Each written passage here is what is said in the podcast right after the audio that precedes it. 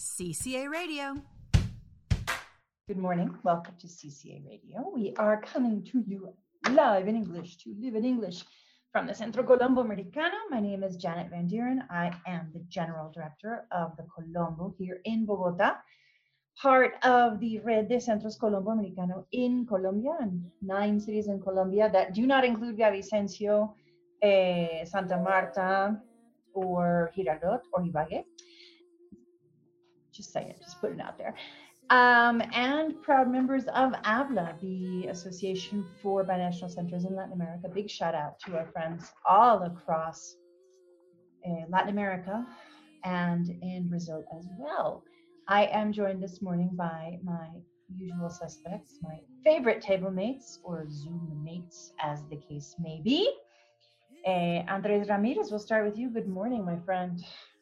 Morning, everyone. Very happy to be here. We have a bunch of topics in a very packed show. I was reading the notes and I, I started to see that we have a lot of things to discuss, but very happy. Sol, good morning.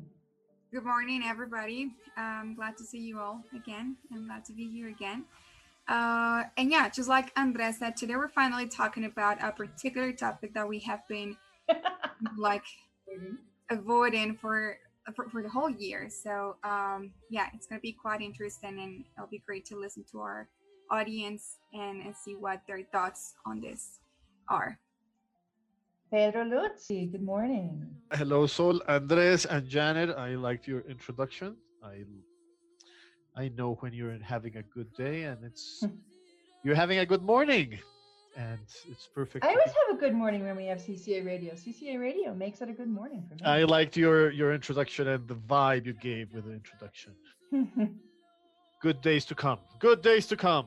Yes. we have been studiously avoiding a certain the elephant in the room since past since March, um, and we've been calling it sort of a double entendre kind of a way the c word. But let's just call a spade a spade, shall we?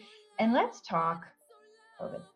Mhm. Um, we are today is the 13th. Thirteenth. Yes. We are about to complete seven months in Colombia of um, isolation. What's it called? Uh, aislamiento preventive, so preventive isolation. Um, we're not locked down anymore. We were locked down for a long time, um, and and we kind of want to look at what's happening in different countries Mhm. around the world, uh, here in Colombia, in the US, in terms of lifting lockdowns, how life has normalized, if you can even say that, um, around the world, and what everyone thinks about that, and what people are willing to do and what they're not willing to do. So I- it's, it's I a pretty fraught topic. I wouldn't say normalize. I said we are looking at how to start again. Things were like on pause, and we're nothing is gonna go back to what we called normal. So it's a, it's a long pause, and now it's start again, and let's see if the engine works and things work the same way as before. Well, and how the engine is going to work? Are we going from uh, combust combust engines to electrical cars? I mean, things are not ever going to be the same. But my question to you guys, and as we're looking at things starting to open up, and we're looking at people going to movies, one of my kids, uh, the uh, his friend's mom decided she was going to do this like birthday lunch um, requiring everybody to get COVID tests. And my question is, why do lunch if you're going to make everybody get COVID tests? I, I don't know. How are you guys on the on the going out and doing stuff phase? I it's don't not feel easy. pretty It's comfortable. really with it. not easy. I, th- I think that has a very like strong emotional content for for some people. I think that others want to move on and like try to think that things are normal, but we know that they are not. So I, I try to be very objective, and that makes me feel uncomfortable with the idea of doing things like the same way I did before. So I have like gone outside for like some sometimes, but it's not something very common for me. I only go to, to buy some groceries. Maybe I want one day to have some lunch in a different place because I was like very like You actually went so. to a restaurant? I haven't. I haven't done that. I went to one restaurant once because I went to I went to have my orthodontics for mouth, and then I didn't have anything to eat in my house, so I had to go to a restaurant. That was like something that I had to do, and I did. Um, while I felt comfortable with the with the measures, I said like this is something that I'm going to do like once or twice, but not regularly. Like I don't feel comfortable, and I think that that would be very nice to discuss also the, the psychological component of being like in a lockdown and then going outside because I think that's a big factor for many people who may feel identify with the with the way I feel. It's a huge factor. Sol, how about you? I What have have- you What have you chosen to do and chosen to abstain from doing? Well, I actually haven't really seen many of my friends. uh, I I just I went to uh, Villavicencio because my mom lives there, and I visited her and my sister and my nephew. But that's it. You know, like I've been avoiding this this places like like going outside or going to. I did go to a restaurant, uh, but it was you know like I went. I'm not gonna say the name of the restaurant, but it was really everything was super clean, hygienic. You know, like people are keeping social distancing and everything. So um, it's been. I think people are just getting used to it. You know, um, it's kind of awkward at the beginning. Everything's super crowded. I mean, crowded because there not there's not enough space. So you need to book in advance and and you need to follow all these requirements. But it's been it's been interesting to see how people are getting used to to doing this. I, for example, yesterday I I ordered some food and the delivery guy he he was cleaning you know like the the debit card and and he gave me some hand, hand sanitizer. So, so yeah, it was like like I see how people are already getting used to doing this kind of stuff. But in terms of getting used to it, and I want to ask you this one, Pedro, because you have you have a young daughter, and I have my three kids, and particularly my youngest. Mhm. Um, he's 13. He's an adolescent with all of the garbage that comes with being an adolescent. Um, and the kid hasn't been out really been out of the house in seven months. Mhm. Um, and you have to start wondering where I'm not saying open everything up because I, I really don't want to see another another peak, but you have to wonder really how this is affecting. I mean, I'm you know we're we're grown-ups, but how is it affecting kids? And and and how are kids able to talk about how they feel and how are they able to like get past this? And and he said something to me last night. It was just like, I'm just sick of it. I'm just sick of it. I want I want to go back to my life Mhm. and schools are starting to have this sort of opening up he goes to school he goes to school two days this month like next week and then the week after for like half the day Mhm. how how have you seen your daughter handling this situation Well, it depends school to school. The whole how they are going to open. My my daughter's school today, the kids starting with three days a week this week, next week, everything wow everything virtual. Week after that, going back to three. So it's like six times in a month that they will. that's a lot that's a lot more they will end up going. Our daughter is not going. We we we made that decision pretty much because we found it kind of illogical to go back to school the week after everybody moved throughout the country. See, I was I, I was I. I was I was helping her with with something from school two weeks ago, and they were all talking among themselves of next week I'm going to Cali, next week I'm going to Bucaramanga, next week I'm Mhm. going to Girardot, next week I was like, they're all gonna move, and after six months of this, going back to virtual to to to the classrooms the week after they moved th- throughout the, the, the country was kind of was kind of illogical. So we are standing by, staying put to see what and how this develops.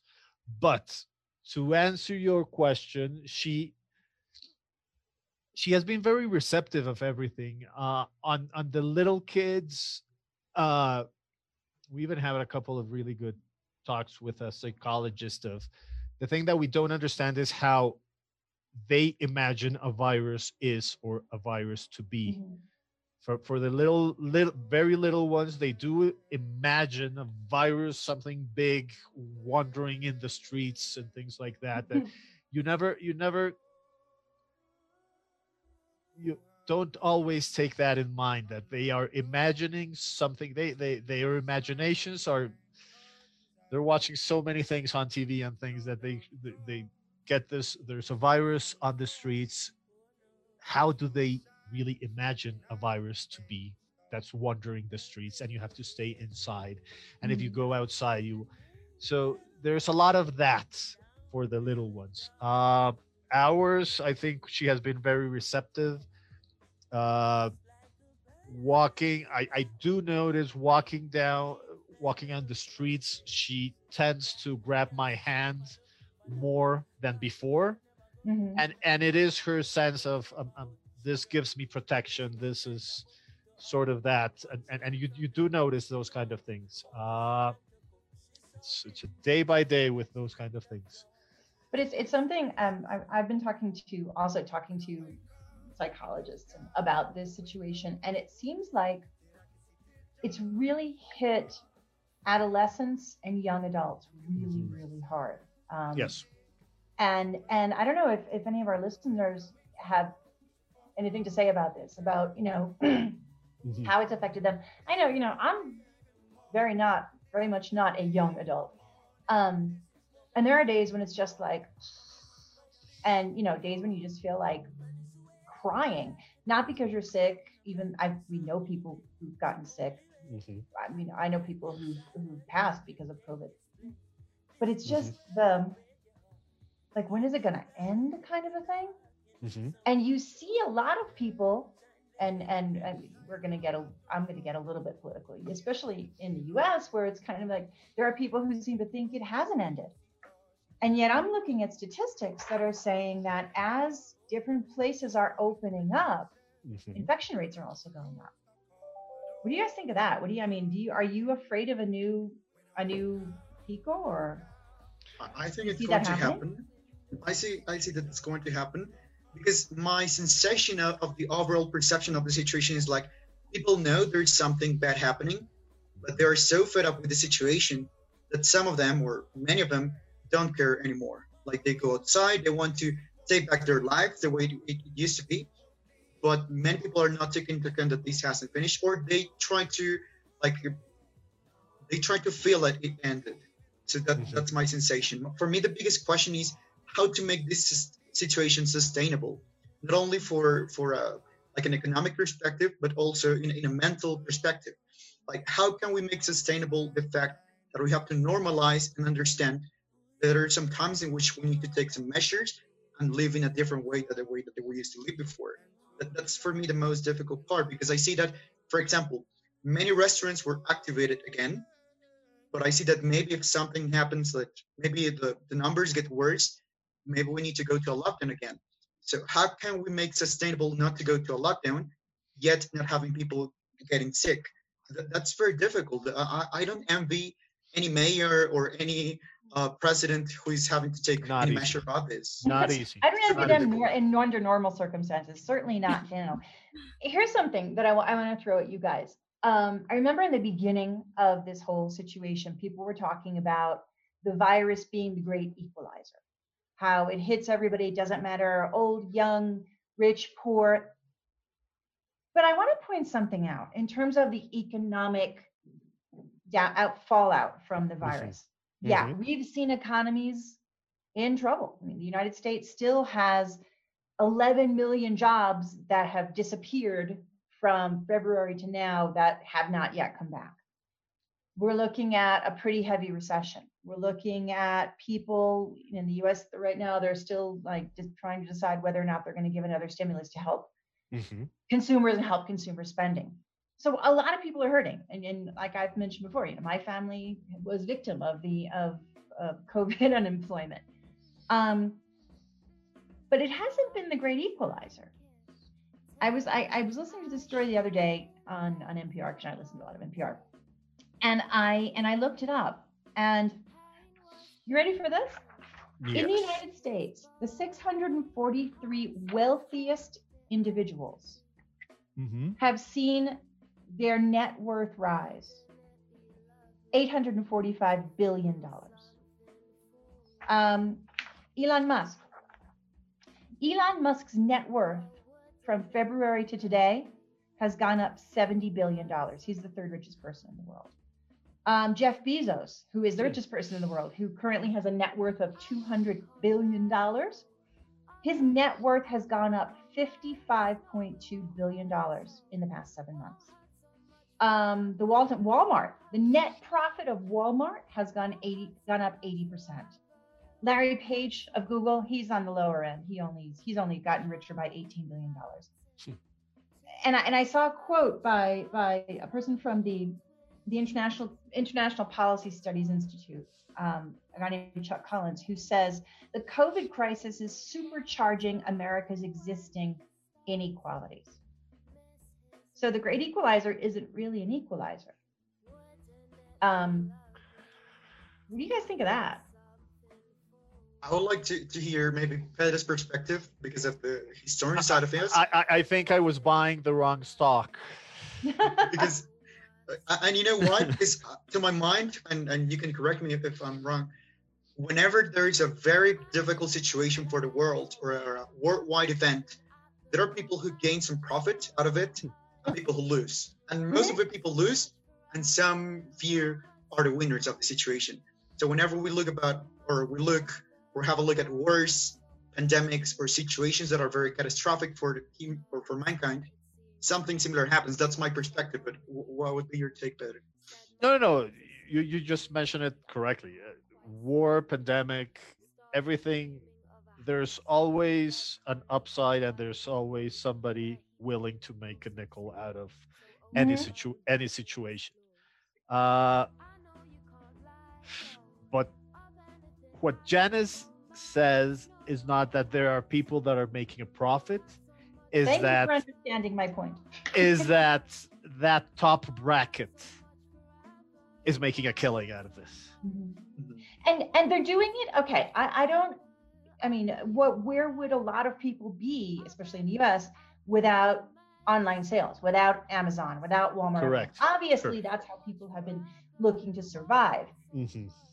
And and Pedro caught what I was saying. My point is that oh, these are bad people who are making money. It's just in a world that was already having issues, and in the United States, very heavy duty political issues Yes. because of economic inequality. Yes. This situation has broadened that gap so much more. And, Exactly. and it's concerning. On a on a election year where one of the topics is not the most important, but one of the topics is taxes for those rich people, and it it should be a bigger issue, and it should be something everybody should be discussing and talking about because it shouldn't be that way that those people don't pay taxes. uh, Well, and I just ask you, okay, if your net worth, and I'm, uh, this isn't anything against Jeff Bezos. He's obviously like he he's a genius. But if your net worth is two hundred billion dollars, Yeah. what's I know um, what what's yeah. five hundred million in taxes? What's 500 million? Yes. I know. I understand. I understand completely. And, and yes, that, that is a conversation that should happen. It's not something about socialism. It, it's that's not the correct spin on this. It is something. Exactly. It is something that. Oh my god! I, I Well, find it so we have to logical. Are how are people going to step up? What I mean, what caught my really caught my attention when I first was hearing the story was Mhm. they gave an estimate of the number of employees in of total employees of Amazon, and it was Mhm. like in the hundreds of thousands. Mhm. And the the reporter said, if Jeff Bezos were feeling woke up one morning feeling generous, and I'm not saying he's not generous, because I, I mean, obviously, and decided to give each one of his employees a one hundred thousand dollar bonus, Mhm. he could do that and still be have as much money as he had seven months ago. Absolutely. That's kind of like, holy crap. I mean, we're talking, it was like almost a billion dollars that he would have to give away. And Wow. still, he would have as much he money as he yeah. had seven months ago. And you made another point that is a lot of those people do give a lot of their money away. They do. Bill Gates. the- the- Bill Gates. No, the, the Wal- the philanthropists Walton family. in that in that again in that bracket there are philanthropy is Yeah, Yes, they are very you important. About that, actually. they About do the they they do give money away they do give money for education they most of those people do believe in education they do have big scholarship programs and things like that uh but then again okay yeah, uh but, but- I mean, but it, what I'm, but my, my point isn't isn't against those guys, and mhm. my point isn't, isn't saying they should be giving their money away. Jeff Bezos can do with his money whatever he wants to do with his money. Yeah. But the point is, if there was already un, social unrest because of racial situations, but in great part because of the inequ- the situation of economic inequality, and I am totally not a socialist, you guys. um, I, my hats off to people like Jeff Bezos and Bill Gates who built something from absolutely nothing. But when people start to look at these situations, it makes things, it makes politically, socially unrest grow even more. So Yes. the fallout from COVID isn't just, you know, you go to H&M and there's a plexiglass thing between you and the cashier the fallout from from COVID isn't just you know we're all going to get used to wearing masks like it's wearing a seatbelt. Fallout from COVID, I think, is a lot deeper than that. it is it is it's that it's that recession Um, it's that recession that you were talking about yeah okay uh let's talk let's talk some of the industries and and how we if we see a comeback or are they going to disappear I was Uh, going to, to mention, for example, making a connection with a topic. yeah For me, the movie industry is a very interesting situation because, like, before this situation, most of us tend to, to look at the movie industry as a juggernaut. Yeah. So powerful, full of money, not only the actors, but companies that, that run this, but there are so many factors that are part of that. I was checking, for example, this week in numbers, and I was checking also like things that have happened this year Mhm. and they're in a hold. Like movies are being postponed, or there are like different measures that are being taken to modify the way people are consuming movies. For example, there, this year, for people who may may not know, um, there was the release of a movie from Christopher Nolan, Tenet, tenants and no one heard of it. Yeah, it, it's a Christopher Nolan movie. It's like everybody was waiting for it everybody was waiting waiting for for it. It, He's one of the most important filmmakers of our generation. Mhm. there was a lot of hype there was a lot of no one noticed it. Yeah, like it, it, it, it, it came to to the cinema. It appeared, it was released, but people didn't see it, and this was like a, an alert for other people not to uh, release their movies in the cinema. So we can see like things that happened, like Mulan, which is Mhm. going to be released in a theater, and on now it's yeah in Disney Plus. Similar to another film that is going to be like the Coco for this year, that is Soul. Again, an animated film for Disney. It's going to be yeah. in Disney Plus. And this year we had a lot of important movies that were postponed. Uh, the new James Bond movie, Wonder Woman, Godzilla, Jurassic World, Dune. Wonder Woman, Wonder Woman. I want to talk about because there was a really good interview with the director, and Mhm. she made a she made a I really good it's- yeah. point. She made a, she made a really good point on that. She was for moving the release date, but completely against. She fought the studio on doing the same they did with Mulan, just Going Go- straight to streaming. Go go, streaming, go to yeah. straight to streaming. She said, "We have to make a stand," and and she was talking not, she was talking to other directors. Mhm. She goes, "Look, "We have to make a stand on this uh, because the studios do want to start capitalizing on the product that's already finished. So let's let's put it somewhere and let's start making money out of it." But she said, "If we cave in on this right now, we really will destroy the The sense the sense of the feeling of going to the movie theater." and it and she was really adamant of this. Uh, this is a very important moment for to do this. We we we have to make a stand. If we have to wait a little bit longer, we can wait, but we have to release on the movie theater. We cannot lose movie theaters. She was she it was all about Wonder Woman, she being a woman, she be mm-hmm. having a daughter that she wants to go with her daughter to see that mo- that movie on a theater and all that, not just she said it's never going to be the same thing of watching a, a new release and making plans for a new release just going into the living room. That's not the same thing as going into the other thing. She she made a point on on dates and the importance of first dates and movie theaters. Mhm. uh but yes the movie industry they do have a point and and maybe next year we're gonna have a pack year of new releases new releases very often I saw an article that, that showed that next year Yeah. was going to feature, um, I think, from four to five Marvel Cinematic Yeah. Universe films. Mhm. That's a lot. Like the maximum they had was three, what and three now five, four. That, that would be a lot. And But is it's going that to happen here? the same way. Okay, but I have a question on that one. Is that going to backfire? Because if you have all of these films coming Yeah. out at the same time, I mean that eats into everybody's box office. Going back to Everybody. I was mentioning Tenet. Tenet had a two hundred million dollar budget. Yeah. And to date, Tenet has made one hundred and forty-six million dollars in box office, which by any measure is a complete and utter failure, which it Yeah. shouldn't have been.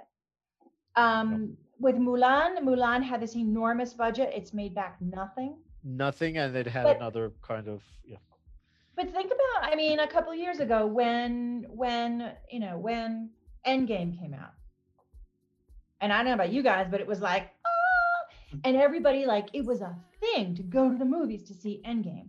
But if you've got six Endgames in a year without a vaccine, is that going to work? and that's that's one of my points and, and the thing that worries me about this of course I'm, I'm very passionate about this industry but what worries me about it is that maybe yes um, for example streaming services are, are getting all of it yes Mhm. they're they're having all of this audience that is open to watching films because we cannot go outside to watch films like in a regular day but what about the industry of movie theaters, for example? Uh, I saw that many of them are again back, bankruptcy. Uh, AMC is like one of the biggest in the United States. Is having uh, problems, like economic problems, to to sustain because they're not getting any money out of it. Like they gain money or they get money because people go to the cinema, they pay for their tickets, they buy their food. That's it. There's no other way around. But in the U.S., Andres, is is it most the, the concession stands and movie theaters aren't opening either, though. Mhm. So I mean, exactly. where the big money is for the movie theaters is in you know that ten dollar box of popcorn. So they're not making money from concession stands. Yeah. So it's so that that will be their utility yeah that's for me a very endangered industry. Not the creation of films, but releasing films on a movie theater. Because we can, like Netflix, for example, has, doesn't release films in, in the movie theater. Yeah. Yet they make a lot of money and they create new content. But this is a different situation. yeah the, those they're getting screwed because because it happened at this at the hype of of netflix starting to dominate the industry starting starting to to create content that is worth watching because i i read another really good article on not on the series of netflix on but on the move of netflix movies how Mhm. mediocre they really are. And in general, Netflix movies are really not that good. They are really not that good. They're just it's the series that are worth watching. It's- it's same thing one- with Amazon Prime. one one or two a year, but they they release like 20. So it's one or two out of 20 and the, the rest are just really mediocre just mm-hmm. That's the way they compete now. They, they try to put out the most content they can, and that's what people consume. and yeah. that's what and that's for example, one of the advantages that Netflix has. They, they put out m- way more content than any other uh, platform or streaming service. Yeah. So that's the way they can compete. But yeah, totally. The the quality is Mhm. questionable sometimes. Mhm.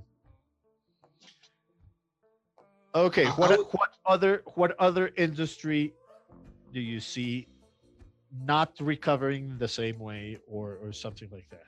tourism, for example, is one of the ones that has been more affected. I would say. Um, my sister works in an agency, uh, Mhm. embassy, and they've been told that it's going to take them about two years to recover all the money that they had.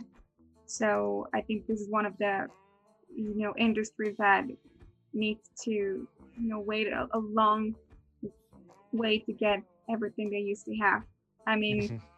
if you if you get i mean if you have the, the chance to see for example booking or making reservations or train train tickets i was gonna say plane tickets Mhm. this is like it's gonna take a long time for them to recover and it's quite concerning as well there's a lot of families that depend on this and some of my students as well they have told me that they have been highly affected because of because of you know the you know the the effect that the covid has had in, in their in their jobs Absolutely. I you were talking about bookings and things like that. I made the big leap this past week. I got on an airplane, which is one of the things that not everybody uh not everybody is willing to do. I was very it was not an easy it was not an easy experience going into the airport doing everything getting into an airplane it is going to change. Airports are going to change. Uh how busy they were in the past how the, the, the amount of movement it- it's just not going to be the same. Uh but yes traveling traveling is going to change and it's not going to go back to those bi- really really busy airports that we were used to seeing in the past. And it's Uh, also about the concept of traveling, right? Because whenever you travel, like in a like for a touristic purpose, Mhm. you, you, want to have fun, to Mhm. relax, to go outside your your regular mindset and, and start enjoying something different from the like things that you worry about in your regular life. So Mhm. now, whenever you want to go to a different place, it's going to be like It's going to be more difficult. Exactly. That's I was talking with my wife about that while we were traveling. It was one of those industries that had become really, really good at making your life easier. Mm-hmm. So instead of printing the ticket, you had it on your phone and you just showed it. And now they had the machines where the thing for the, your suitcase came out and you printed it. So it was going really, really fast at being user friendly. At you just didn't have to get to the airport that at a certain time and, and going in was easier and going through certain checkpoints was easier.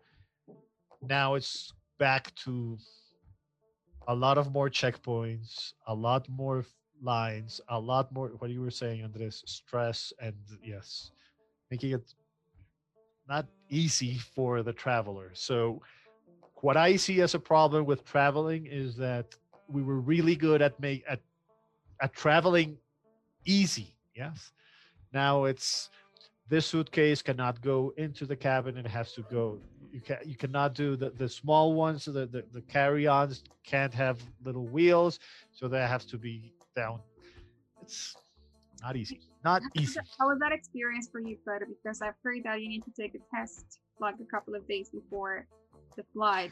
No, no, no. You just need to to have the app on on the on your phone. It'll ask a lot of things, but it, it went by easily. It went by without any trouble. Uh, yeah, it's it's not yeah yeah. Airports are going. airports is- are going to change. Airports are going to change. There's no Totally. because you you don't realize how many things you did at the airport. You you went to the bookstore, you went and got a bottle of water, but you knew you couldn't get the bottle of water inside the checkpoint, so you had to drink it outside. But now you can't drink it outside. So if you want a bottle of water, you have to get it inside. So it's it's just complicated. I think that now that each process requires like like a higher mindfulness that we Mhm. didn't used to have before. Like for example, now I'm more aware of how close or how much in contact I was with other people. Yeah. I, I didn't take that into account before. Like I've, been- I've had like seven months Mhm. without catching a flu. That's surprising for me first. And second, it, it reflects that I I started to change the way I was interacting with the outside Absolutely. world. Absolutely. It, it Everybody- requires a lot of that. Everybody has been talking about that. How it has been six months of no no other kind of viruses, not just Mhm. COVID, no CCA Radio.